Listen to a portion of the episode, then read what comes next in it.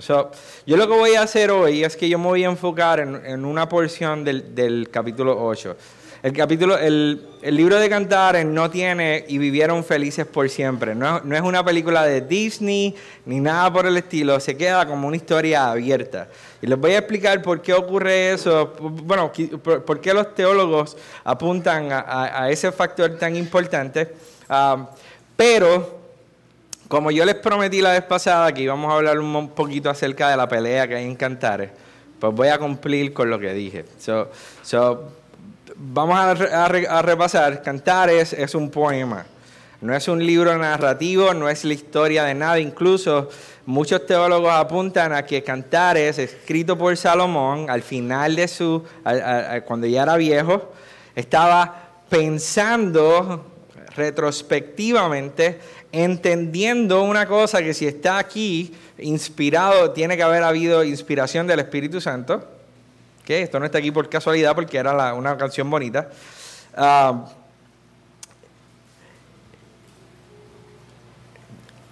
exponiendo el diseño de Dios para el matrimonio. Lo cual debe servir de filtro para los solteros y solteras si usted está soltero o soltera o ha pasado por, un, por momentos duros en su vida donde actualmente está solo o sola, este libro es extremadamente importante para que usted filtre cualquier persona que no vaya de acuerdo al diseño de Dios para su vida. Escuchen bien esto que les voy a decir porque yo creo que hay una mala interpretación dentro de la misma iglesia y es producto de que nosotros no hemos puesto la Biblia en el lugar que le corresponde. El mundo vive con verdades relativas. Todo el mundo tiene su propia verdad. El cristiano vive por una verdad absoluta y es Cristo. Él dice, yo soy el camino, yo soy la verdad, yo soy la vida. Punto. Las verdades absolutas no caben dentro del diseño y del orden de Dios. El detalle con esto y lo duro de esto es que el diseño de Dios parece ser extremadamente inalcanzable. Y aquí es donde cantar toma vida. Porque Cantares no solamente expresa el diseño de Dios de manera horizontal para nosotros, o sea, cómo el matrimonio se expresa en el mundo, apunta a que es imposible yo vivir dentro del diseño de Dios si yo no experimento este mismo amor que aparece aquí de manera vertical.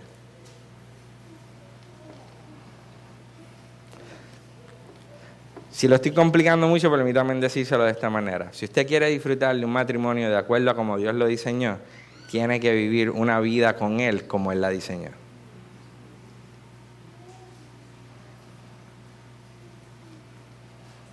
Y eso incluye las peleas. Cuando nosotros vamos, y si quieren pongan su dedo en el capítulo 8, pero si, si, si van conmigo rápido.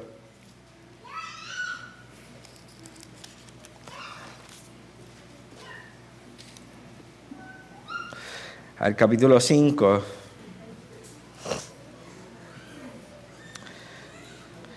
Y esto lo voy a hacer por amor a ustedes, y voy a, pero voy a ir a, vuelo de pájaro simplemente para, para, para que cuando sigamos estudiando cantares puedan tener un poquito de, luz de lo que estamos leyendo. Y en el, en el, capítulo 5, luego de una hermosa boda y de una, una, luna de miel, pero, pero donde, donde lo que se expresa es amor puro entre ellos e intimidad, dice, yo dormía, el versículo 2 del capítulo 5, pero mi corazón velaba, se estaba dormitando. Una voz, mi amado toca a la puerta. Ábreme, hermana mía, amada mía, paloma mía, perfecta mía, pues mi cabeza está empapada de rocío, mis cabellos empapados de la humedad de la noche. Y ella dice, me he quitado la ropa ¿Cómo he de vestirme de nuevo? Me he lavado los pies, ¿cómo he de ensuciarlos de nuevo? Mi amado metió su mano por la abertura de la puerta y se estremecieron por él mis entrañas. Yo me levanté para abrir a mi amado y mis manos destilaron mirra y mis dedos mirra líquida sobre, sobre las manecillas y de la cerradura.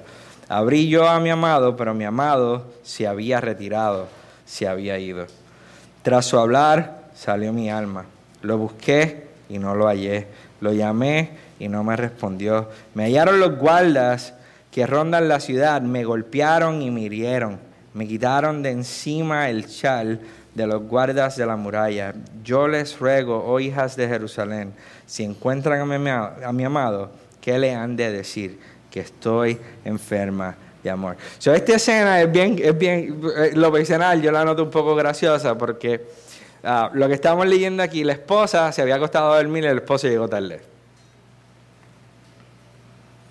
No, eh, damas, no me miren, no miren a su esposo en este momento, simplemente quedémonos en el texto por, un momento. El esposo llega y dentro de esta cultura no, no, había, no había llaves, pues la mayoría de las personas no tenían llaves, se cerraban por dentro, uh, él toca la puerta. Y perdonen por lo que voy a decir ahora, especialmente personas en Facebook que nos ven que quizás van a decir este loco. Pero probablemente lo que la, una forma fácil de yo poder interpretar cómo ella reacciona es si a la madre. Mira la hora que llega. Y ahora quiere que yo me levante, que me vista, después de yo haberme lavado los pies. Como, como todos sabemos, no había pisos. Si se, si se paraba, si iba a ensuciar los pies de nuevo, tenía que volverse a lavar los pies. Todo eso es lo que viene a la mente de ella. ¿quién se cree este que es que viene a tocar y viene a llegar cuando le da la gana?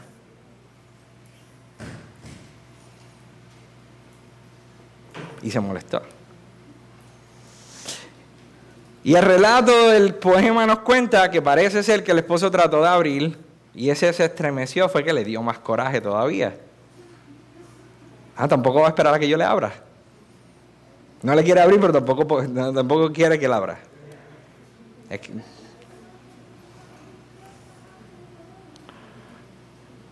Entonces decide abrirle y cuando abre la puerta, ¿qué pasó? El esposo no estaba. Se fue. Y le dio coraje. Y salió detrás de él.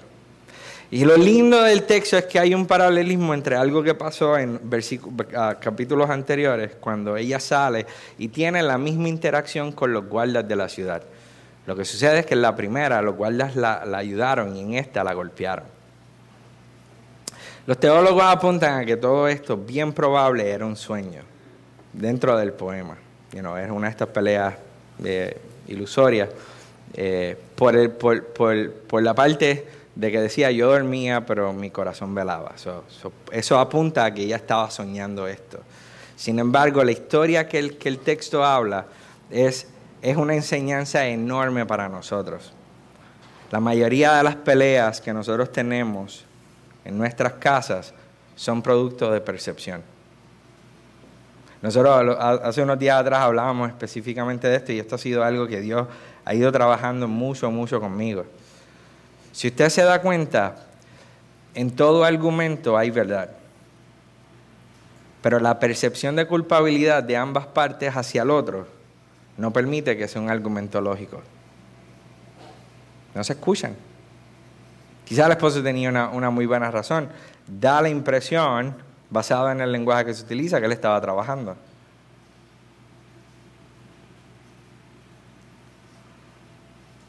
Se puede haber una razón lógica y válida, sin embargo, la percepción de culpabilidad crea una explosión innecesaria. Esto es extremadamente importante porque cuando nosotros vemos la definición del amor de Dios, escuchen bien, tenemos que, que aplicar el amor de Dios con presunción de inocencia para todo el mundo, porque el amor todo lo sufre, todo lo espera, todo lo soporta, todo lo cree. Es hasta cierta forma ilógico. Pero ¿por qué, ¿por qué Dios lo hace de esa manera? Para que nosotros dejemos de confiar y poner nuestra esperanza en que la persona va a hacer lo que yo espero que haga, si no pongamos nuestra mirada en Él.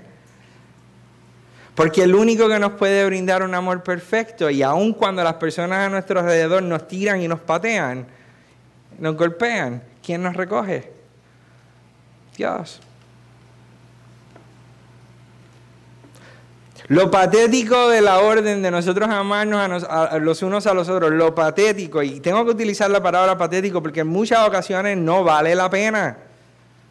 Es más fácil levantar la voz y pues, ¿qué mando yo?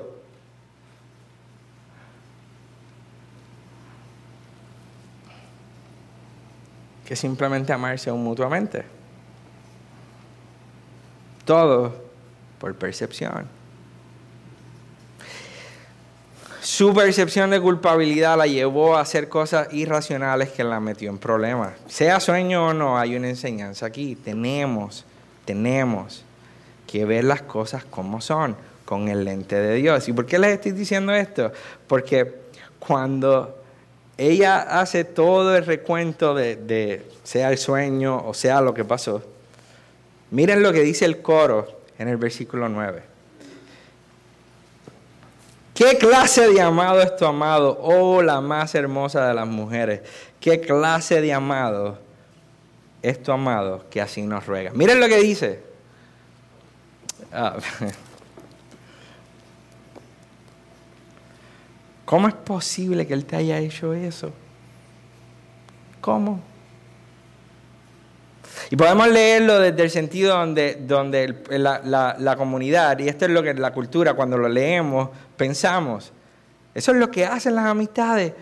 Nos dicen, ay, yo déjalo, vete. Pero eso no es lo que el pueblo le está diciendo. La comunidad alrededor, y recuerdan que les dije, es imposible tener un matrimonio bíblico sin comunidad. Porque ellos se van a meter en tus problemas. Y es necesario que sea así, porque la pregunta viene para que ella caiga en cuenta de quién es su amado y inmediatamente ella sale y dice en el versículo 10, mi amado es apuesto y sonrosado, distinguido entre diez mil, su cabeza es como oro, oro puro, sus cabellos como racimos de dátiles, negros como el cuervo. Ella comienza a mirar nuevamente no lo que él hizo y no lo, lo que la molestó a ella, sino quién es él. ¿Alguna vez tú, y voy a, voy a apuntar ahora a la verdad vertical, alguna vez nosotros hemos sentido como si Dios, nosotros le habláramos a Dios y, y Dios no nos contesta?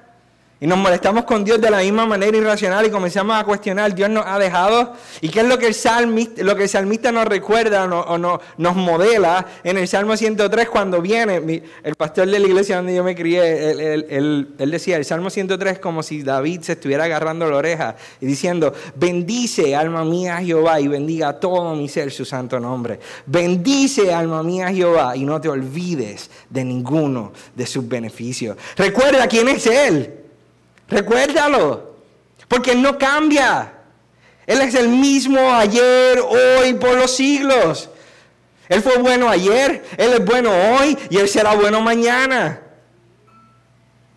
De la misma manera entendiendo de que en tu matrimonio ambos son creación de Dios. Lo mismo que te enamoró en el principio sigue ahí. Todo lo que te molesta es una distracción para que no lo puedas ver a él o a ella. Soy el recordatorio, ven acá. ¿Quién es, ¿Quién es tu amado? Que tú dices ahora que estás enferma de amor. Dale, dime, ¿quién es? Eso es lo que hace la comunidad, dale, dime. Recuerda, ¿quién es tu amado? Que ahora tú estás diciendo que estás enferma de amor pero estás molesta con él. Y ella comienza a decir todas estas cosas. Todo esto recordando quién es su amado. Quizás un punto aplicable, y les digo, cuando, cuando yo hablé de esta porción, podemos quedarnos aquí varias semanas, pero ¿qué puedo decirles qué hacer con esto?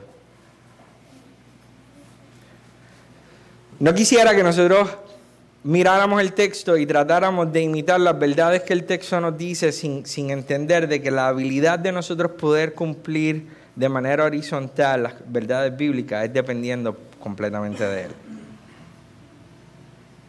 Por esa razón, por esta razón, cuando usted... Cuando las zorras pequeñas vengan a echar a perder el viñado,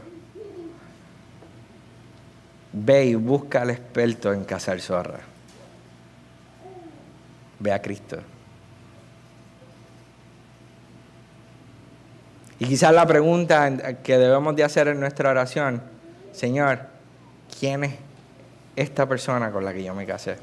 Recuérdame, ayúdame a recordar.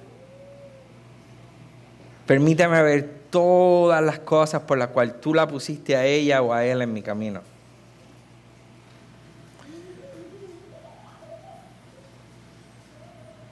Porque definitivamente si tú miras la mayoría de las personas que van a un abogado para divorciarse, dice yo todavía lo amo, pero no podemos vivir juntos. Y es porque dejaron de verse. Miren Cantares. Cada uno de, de los momentos más lindos que hay en Cantares, ellos se están mirando mutuamente. Se están mirando el uno al otro. Ok, so, ya les dije un poquito de la pelea, quizás no, quizás hice mucho hype para lo que le acabo de explicar, pero créanme que es bien interesante. Ahora, ¿a dónde quiero llegar hoy? ¿Y por dónde, dónde los quiero llegar? la, semana pasada estuvimos hablando de las zorras pequeñas, le hablé que era el tiempo del noviazgo, todo este tipo de cosas. Um, pero aquí es donde viene algo interesante. miren cómo termina el texto. Vamos al capítulo 8 en el versículo 5.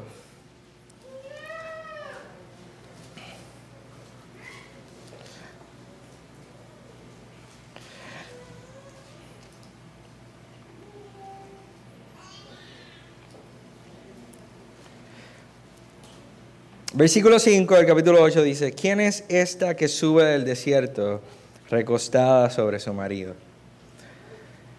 Debajo del manzano te desperté y allí tuve, tu madre tuvo dolores de parto por ti. Allí tuvo dolores de parto y te dio a luz. Ponme como un sello sobre tu corazón, como un sello sobre tu brazo, porque fuerte como la muerte es el amor, inoxerable como el Seol los celos. Sus destellos son destellos de fuego, la llama misma del Señor. Las muchas aguas no podrán extinguir el amor, ni los ríos lo apagarán. Si el hombre diera todos los bienes por de su casa por amor, solo lograría desprecio. Y aquí es donde, aquí hay unas implicaciones del Evangelio increíbles y recuerden que titulamos esta serie Diseñados para el Evangelio y la vez pasada hablamos de la expresión máxima del amor de Dios de manera horizontal para, que Él utiliza para expresar el Evangelio es el matrimonio. Now, esto, esto es duro a veces de, decir porque hay personas, y no es común, o esto no es una norma, eh, hay personas que han sido llamadas para, para para la soltería. And hey, that's good. Dios te va a usar. Si Él te llamó, fiel es el que os llama, el cual también lo hará. ¿Ok? No quiero que nosotros ahora le apuntemos a todo el mundo y le tratemos de meter el matrimonio a todo el mundo por ojo, ojo. Usted sea fiel al llamado que Dios le ha dado a, a usted. A usted. Y ore por los demás que están a su alrededor.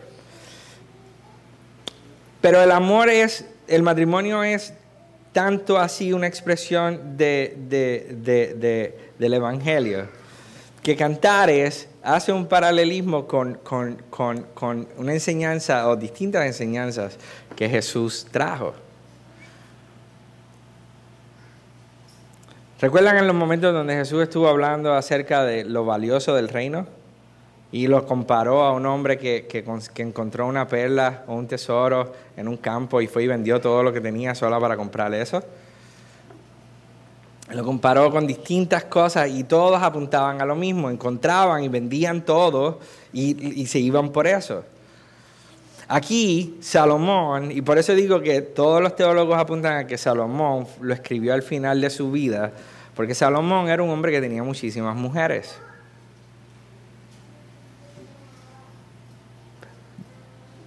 Demasiadas. Entre esposas y concubinas eran alrededor de mil.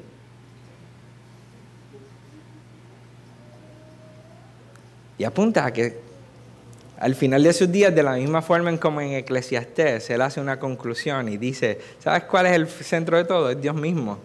De esa misma manera, él llega a la conclusión en, en el poema de Cantares, no hay nada mejor que encontrar el amor de tu vida.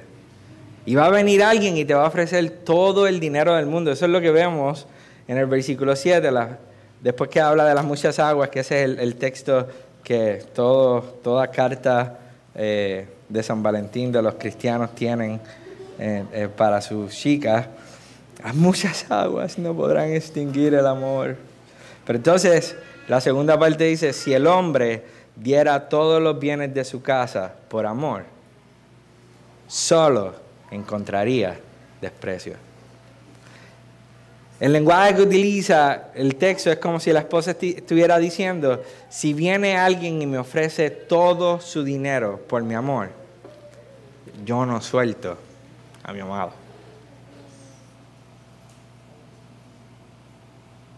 Yo no lo suelto. Mi amado es todo lo que yo necesito. ¿Se acuerdan cómo, terminó el, texto la semana pasada? Mi amado es, suyo, mi amado es mío y yo soy de él. El amor de Dios, el matrimonio está diseñado para que el, esposo y la esposa se puedan ver cara a cara y puedan disfrutarse el uno al otro. Hoy día, hoy día, y lamentablemente esto es una realidad que a nosotros nos incomoda mucho, pero tenemos que llamarla como es. Las fuentes de información de intimidad externas que están accesibles para todo el mundo a través del Internet proveen o hablan de que el machazo es el que tiene muchas mujeres, de que el amor es solo intimidad física y de que eso se consigue a la buena o a la mala. Eso es todo lo que se ve en la pornografía. Por eso tenemos tanto hombre que se cree que puede, puede, puede ir a donde cualquier mujer y la puede, la puede poseer cuando le dé la gana. Incluso hoy día tenemos personas que están tratando de, de, convencer a la humanidad de que eso simplemente es una orientación sexual. Que eso es otro tema aparte.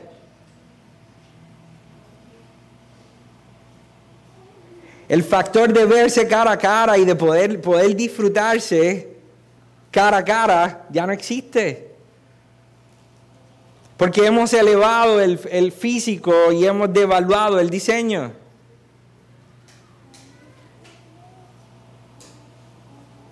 De la misma manera, eso, esto que estoy hablando implica nuestra vida espiritual con Dios. Nosotros hemos devaluado el tiempo de pasar, el, factor de pasar tiempo cara a cara con Dios, lo hemos devaluado para simplemente una relación de obligación. Yo obligo a Dios a que me haga lo que, lo que yo quiero que Él haga conmigo.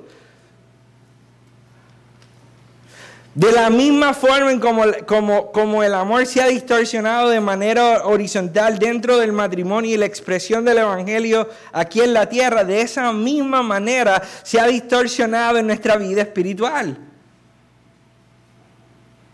Y esto no es nuevo. Santiago lo dice, ustedes piden y reciben porque piden mal, piden para sus propios deleites como si ustedes pudieran controlar a Dios. Cuando el fin del hombre es estar cara a cara con su creador y conocerlo y poder disfrutarlo. Y el producto de ese deseo y pasión de conocerse es lo que produce la intimidad real. El fin no es intimidad, es el resultado del deseo y anhelo de conocer a tu creador. El deseo y el anhelo de conocerse mutuamente entre esposo y esposa. En, mi iglesia, en, Chapel Hill, uh, una de las cosas, y esto lo puedo decir con calma porque ellos saben que ya yo lo dije mientras estaba hablando de cantar, una de las cosas que más a mí me, me ha chocado es escuchar a una esposa molesta con su marido, tan molesto, están a punto del divorcio. Con, con you know, cuando tú lo miras de manera, you know, con los ojos de la cultura, con razón, está, hay, hay, hay tensión. Duermen en cuartos separados. Y en una consejería, la esposa me dice, no, nosotros estamos teniendo eh, intimidad. Porque, pues, yo soy humano. Y tenemos necesidad biológica. Y dije, Dios mío. ¿A eso hemos reducido el diseño de Dios? A meramente una necesidad biológica y no el resultado del disfrute de uno al otro. Y créanme, yo no estoy diciendo que no es una necesidad biológica, no es eso lo que estoy diciendo. Es como decir, pues si vemos a alguien que tiene hambre, pues no le debemos de comer porque es lo que necesitas a Cristo. Come on, no lo llevemos al extremo. Estamos hablando del diseño de Dios para el matrimonio y estamos eh, eh, eh, intentando, estoy intentando llevarnos a la realidad de que de la única forma en como todo esto del matrimonio no va a ser un peso en nuestras vidas es cuando nosotros comencemos a disfrutar cómo Dios diseñó las cosas y el primer paso no es intimidad. La intimidad no resuelve nada, la intimidad es el resultado de resolverlo todo. Porque si no van a ser dos desconocidos en una cama. Hay personas que les gusta pelear con su pareja simplemente para la reconciliación. La realidad es que no se disfrutan. Y esta parte, esta porción del texto, a lo que apunta es que el amor, y si, si pueden resumir toda esta porción, el amor, tanto de Dios como en tu matrimonio, es extraordinariamente ordinario. Es de todos los días. Es como dicen en las bodas, en las buenas y en las malas. Es bonito cuando, cuando todo va bien. Y es bonito cuando ya están todas las arrugas ahí y todo, la gravedad lo, lo está empujando hacia abajo. Ya vamos de camino a la tumba. Ya no, ya, ya no nos huele nada. Y la escena que vemos aquí es un viejito y una viejita agarrados de las manos caminando juntos, recostados. Y la gente los ve y dice, wow, ¿quiénes son esos? Que después de tanto tiempo todavía se agarran de la mano y se recuestan. ¿Tú sabes qué es lo más que asombra hoy día de un cristiano? No son sus obras, sino su consistencia. Todo el mundo tiene los ojos puestos en los cristianos para ver cuándo se caen. Hasta ahí llegó, te lo dije, eso no duraba mucho. Eso era el, hype.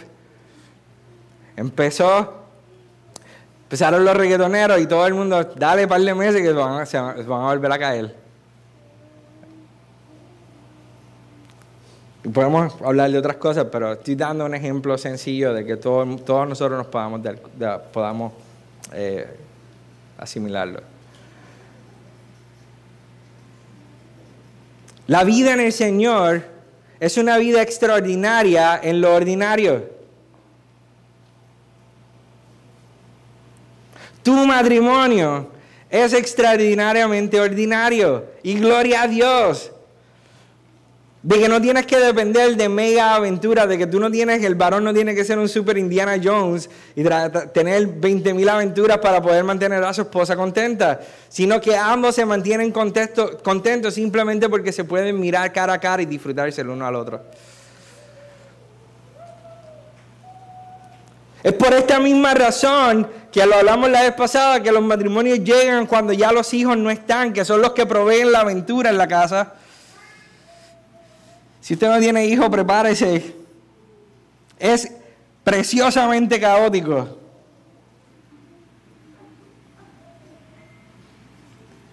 Y mientras los hijos están en la casa, el matrimonio se mantiene, los hijos se van de la casa y ¿qué sucede? Se divorcian. No se soportan. No pueden estar juntos.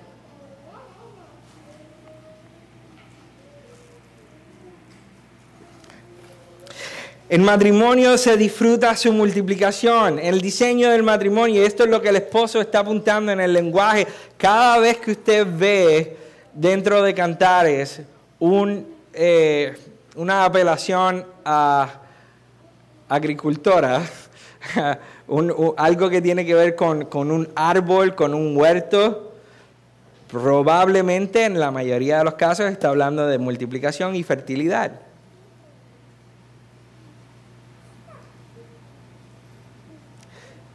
Iglesia Bíblica Metro, ¿ustedes quieren ver multiplicación en la iglesia? Que, se, que la iglesia crezca en número y que la, que la comunidad conozca de lo que Cristo ha hecho por nosotros. Comienza teniendo intimidad con Él. No abriendo tu boca. Ustedes saben que la mayoría de las personas que yo conozco, ah, ¿usted alguna vez ha tenido interacción con mormones? ¿O usted era como yo, que de los que los mormones tocan a la puerta y se tira al piso y... los testigos de Jehová son los peores porque ellos se pegan a la ventana. Los mormones son un poquito más respetuosos. Pero los testigos de Jehová abrían el portón y se pegaban en la casa. Buenos días, buenos días. Y yo tiraba en el piso. ellos tienen, ambos, ambos comparten algo bien, bien lindo y es su pasión por compartir con otros. Pero aquí es donde viene la parte que a ellos les falta. Bueno, les faltan un montón de cosas, pero vamos, vamos a comenzar por, esto. Ah, ellos tienen la información, pero no tienen la convicción. A ellos se les da un script, un libreto. ¿Tú quieres ver cómo un mormón se vuelve un ocho? Sácalo del libreto. Sácalos del libreto. Yo, nosotros, mi esposo y yo tuvimos, tenemos un, amor por los mormones y cada vez que, yo le hice la historia a, los de la clase, cada vez que vemos unos mormones, los invitamos a la casa. Actually, los otros días uno me escribió por, por, por WhatsApp, creo que fue, y le dije, sí, mira, yo vivo en tal, en tal sitio, ven y visítame. Por dos razones. Uno, porque los mormones, te, si yo necesito que me recojas las hojas del patio, eh, ellos me lo hacen de gratis, porque esa es la forma en cómo ellos llegan al cielo. Así que sí, yo cuando recibo la invitación, yo verifico qué tengo que hacer en casa. Eh, esto, vengan, necesito que me ayude con esto, no, es broma. Pero lo, segundo, lo segundo es que la interacción realmente es bien bonita. ¿Por qué? Porque ellos se sientan y cada vez que tú lo sacas del, de la rutina, de su, de su libreto, automáticamente ellos vuelven la próxima semana con refuerzo. Llegó un punto donde nosotros teníamos ocho personas en nuestra sala, ocho, y éramos mi esposa y yo. Y esto es lo que yo les, eh, les proponía a ellos. Ellos, en un momento dado, ellos me dijeron, mira, Gaby, compromete, a mí me regalan, yo creo que yo tengo en casa como cinco Biblias del libro del Mormón. Mormón. Ah, porque cada vez que iba me daban una. Y y ellos me decían, cada vez que me la daban, me decían, tú te comprometes a orar conmigo, a orar cuando leas, perdón, el texto y decirle a Dios, Dios, revélame realmente si esta es tu palabra. yo le dije, sí. Vamos a hacer un trato. Yo lo hago si tú haces lo mismo con la Biblia.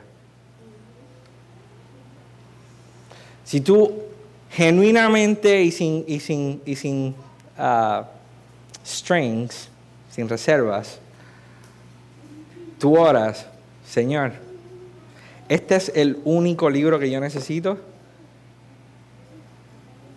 ¿Qué sucedía cada vez que yo les proponía eso? Rompían con nosotros y nos regresaban.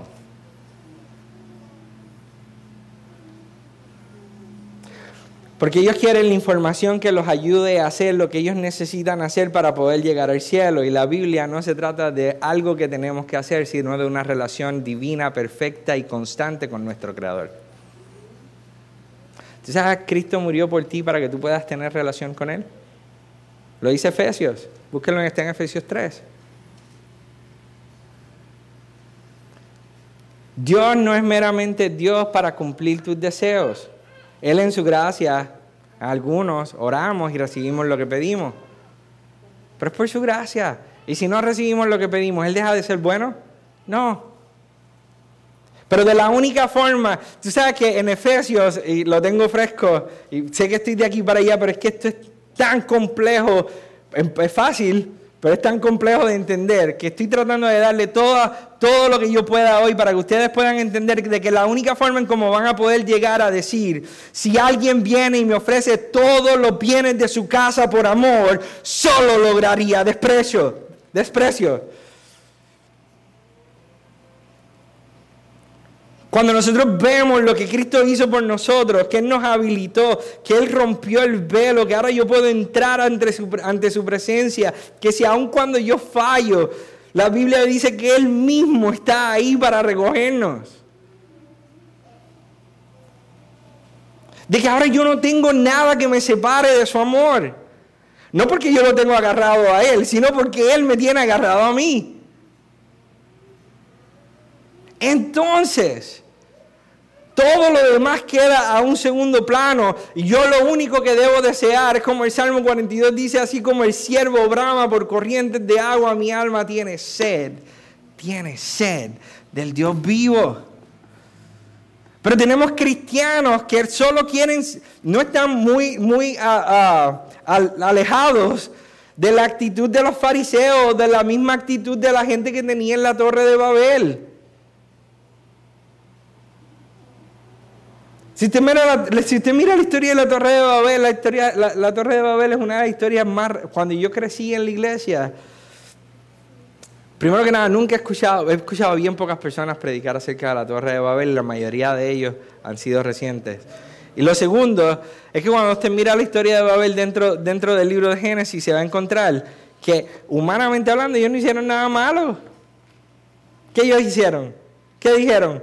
Vamos a ponernos de acuerdo y vamos a construir una torre que llegue hasta el cielo. Ellos querían llegar a Dios sin Dios. Y Dios vino y los confundió. Pero en paralelo y en contraste vemos a, los discípulos obedeciendo a su maestro en Jerusalén, orando y buscando intimidar con su Creador. No tratando de alcanzar nada, sino disfrutando lo que fue alcanzado por ellos por Cristo, a través de Cristo. Y de momento se siente como un viento y el Espíritu Santo cae sobre ellos y ellos salen a las calles y lo que viene, producto de una relación, lo que trajo fue una iglesia unida. Luego en el capítulo 3 podemos ver, en el capítulo 2 y, más, y luego los, en los capítulos subsiguientes podemos ver una iglesia que el lenguaje que utiliza era que tenían todas las cosas en común. Una iglesia que venía de contextos multiculturales donde posiblemente este hace algo que a mí me saca por el techo. Yo hago muchas cosas que mi esposa la sacan por el techo porque yo soy puertorriqueño. Y yo no sé qué fue lo que yo hice. Solamente ser boricua. Si soy culpable de algo es de haber nacido y haber sido nacido y criado aquí. A mi esposa le gusta, cuando, yo conozco a mi esposa, mi esposa, eh, ella decía que le gustaba hiking. si, si, ustedes conocen el concepto de hiking, es ir a la montaña y caminar. Mi contexto de hiking era dentro del contexto de Puerto Rico, que hay dos factores bien importantes. Uno, hiking es corto. Uno va a caminar por, por cortos lapsos de tiempo.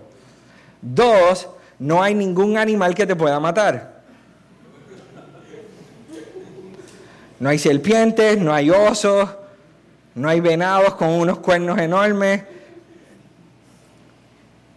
No hay nada de eso. So, cuando yo llego a Estados Unidos y ella me dice, vente, vamos a caminar, y yo le digo, pues seguro, me puse mis tenis, pantalones cortos, empezamos a caminar, y a caminar, y a caminar, y a caminar, y a caminar y a caminar. Y yo, anda, la porra, espérate. A caminar, tuvimos, no les estoy mintiendo. Esto que les voy a decir no es mentira. De ese día yo tuve que tener una conversación seria con mi esposa. Caminamos por sobre tres horas. Caminamos más de diez millas. Yo dejé de disfrutarme a mi esposa en la milla punto cinco. Punto 5. Yo era miserable. Pero le estoy hablando de, que me acordé de todas las palabras que nadie debería decir en público ese día. Y si un mosquito me picaba, oh, va para el infierno directamente. Mi esposa no había cambiado, pero yo no la podía ver. Porque las cosas no eran como yo quería. Dios no cambia. Aun cuando tu carne te esté sacando, te esté volviendo loco, Dios no cambia. Él sigue siendo el mismo ayer, hoy, por los siglos. Y te ama con la misma pasión que te amó desde el primer día.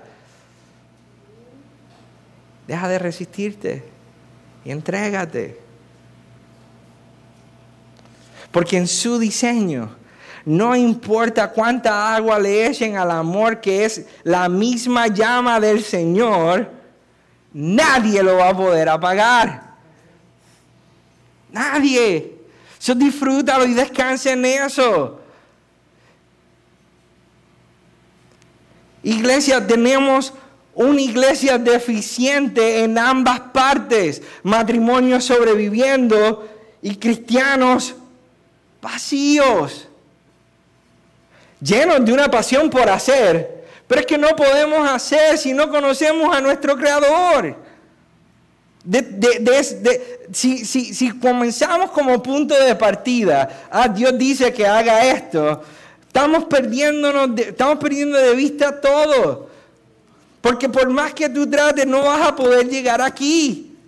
Solo por la obra de Cristo en la cruz y a través del trabajo del Espíritu Santo en nosotros, nosotros podemos disfrutar destellos de su diseño hoy aquí en la tierra. Entonces podemos proclamar a viva voz, yo amo a mi esposa, mi esposa me ama a mí y nosotros caminamos juntos para proclamar al Dios que nos habilita para hacer eso. Esto no se trata de meramente vamos a tener matrimonios saludables, no, matrimonios apasionados. La salud es el resultado de la pasión y esa pasión no sucede en la cama, sucede en lo ordinario. Cuando nada emocionante pasa, cuando ya están viejitos, cuando ya están cansados, cuando ya no pueden más, se miran uno a uno y dicen, wow, yo le doy gracias a Dios por ti y Él hace lo mismo contigo.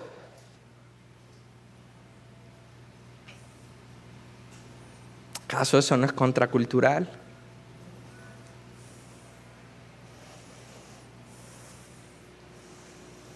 Eso es lo que Dios hizo.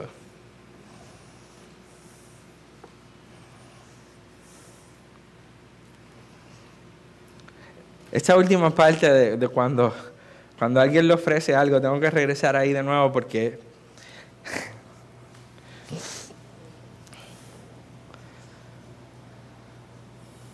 Hombres, hombres, hombres, hombres, hombres. No dejes de mirar a tu esposa. Verla.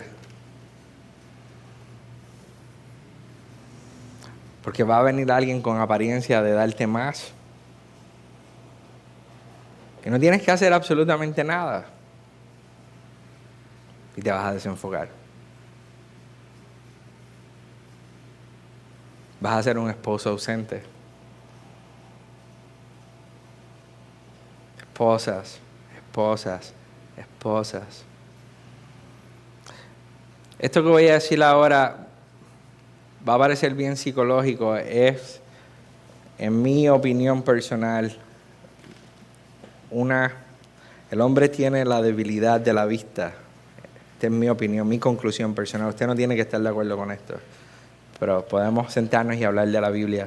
Y, esto que voy a decir se ve en un, trasfondo general, ah, no lo hace inmune de la otra parte. Pero el hombre tiene una tendencia de caer por la vista, por lo que ve. Las damas tienen una tendencia de caer por lo que escuchan. Guárdense.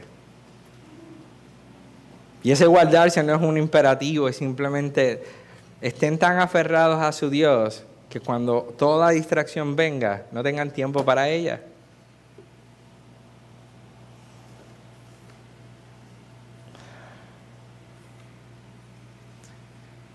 Porque de, otra forma, no vamos a disfrutar de lo que Dios hizo. ¿De qué sirve Cristo haber muerto por...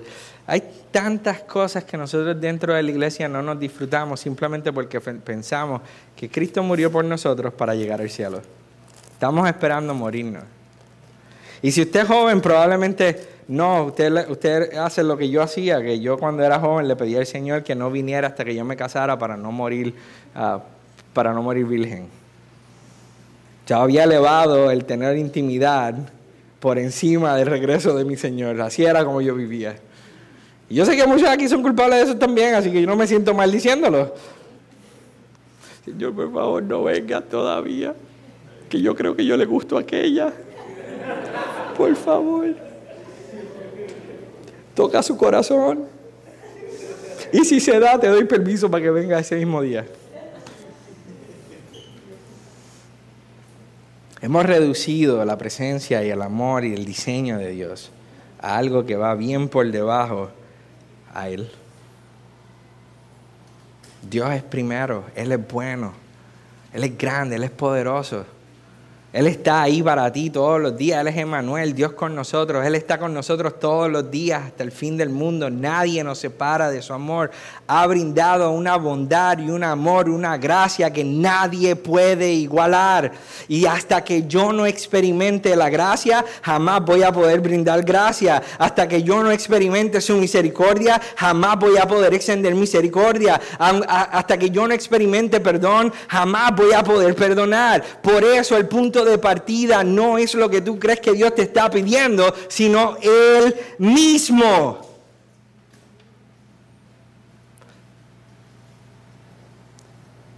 cuando salgamos de este lugar, aunque el mundo te ofrezca cualquier ángulo de la iglesia, siempre comienza con Dios.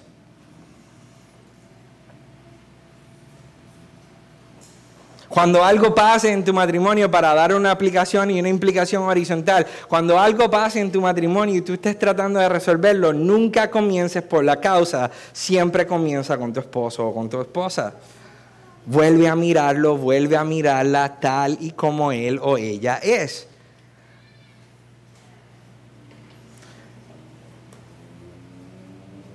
Recuerda,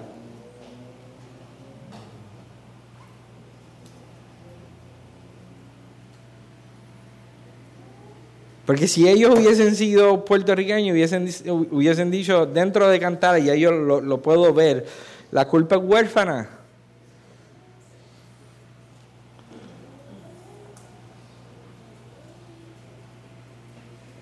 Siempre va a haber una razón lógica. Iglesia, yo, yo, yo no vine a este viaje y cuando Andrés me pidió que viniera, yo no vine como, ya se voy a hacer ah, esto. Yo lo único que quiero hacer en esta mañana es ponerme de rodillas y suplicarles como si Dios estuviera suplicándoles a ustedes. Lo más importante no es el qué, sino el quién. Esto se trata de Cristo. Él por eso Pablo decía, corramos con paciencia la carrera de la fe, puestos los ojos en Jesús, el autor y consumador de la fe. Iglesia, toda, toda información, todo argumento, toda, toda cosa que pueda ayudarnos a crecer en intimidad con Dios, bienvenida sea, pero ese nunca es la meta. La meta es Cristo. De igual forma, en tu matrimonio las rosas son lindas. Los chocolates engordan. No son lindos, perdón, eso es lo que iba a decir. Los chocolates son lindos. Los detalles son hermosos. Las citas en medio de la semana para ir a comer son necesarias. Pero todo eso debe ser el resultado de mirarse mutuamente. Porque si no van a comer, se van a disfrutar la comida y no su, compañía. Van a estar en la cama juntos y van a disfrutar el sueño, pero no la compañía. Dios nos creó y nos diseñó dentro del, matrimonio para disfrutarnos uno, uno al otro y nos diseñó verticalmente para disfrutar, yo disfrutarlo a Él y Él disfrutarme a mí. ¡Wow! Eso es más personal de lo que mucha gente ha escuchado toda su vida. Si Dios te llamó, Él no te va a soltar. Esas son buenas noticias. Soy iglesia. Tomen todo lo que se les trae a su, a, su, a su plato, pero nunca olviden quién es la meta. La meta es Cristo. Amén. Oremos.